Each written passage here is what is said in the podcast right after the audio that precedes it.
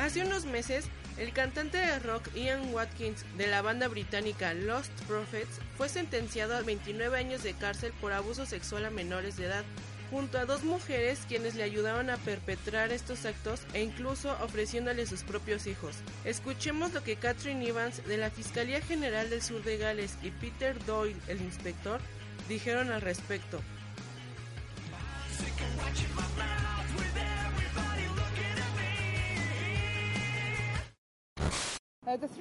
Los tres acusados han admitido estos serios crímenes de abuso sexual cometidos a personas muy jóvenes e inocentes.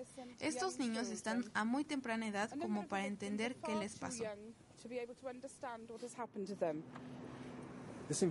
Esta investigación ha descubierto la más aterradora evidencia sobre abuso sexual que he visto en mi vida. No tengo la menor duda que Ian Watkins explotó el estatus de celebridad con el fin de abusar a menores de edad.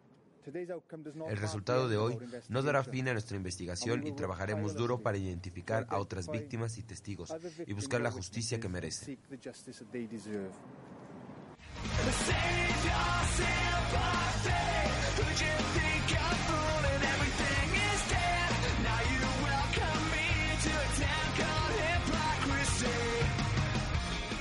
El arresto se pudo lograr gracias a su exnovia Joan Majelix, mejor conocida como Joan Magic, pues de acuerdo a sus declaraciones, ella denunció a Watkins hace casi cinco años, pero fue ignorada por las autoridades al creer que sufría algún tipo de trastorno.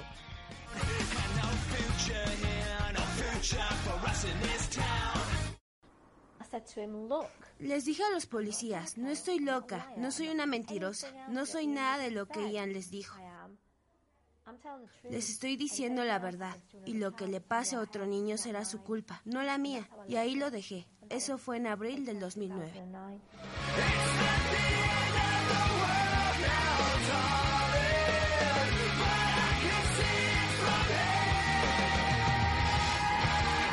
Después de todo este problema, Joan fue apoyada por numerosos fans, pero también fue producto de críticas de otros tantos alegando que sus apariciones en televisión eran solo para ganar fama. Otras decían que a pesar de que actuó bien en denunciar al rockero, había algo malo en ella y no estaban en todo equivocadas. Pues hace unos días, la señora Magic fue acusada y arrestada con cuatro cargos de posesión, dos cargos por distribución y un cargo más por persuadir a otra persona a la distribución de imágenes indecentes.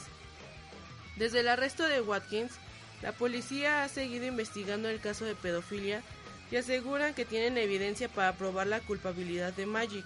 Mientras tanto, enfrentará los cargos el 21 de marzo. Reportó para Neón a Quetzal Bundes.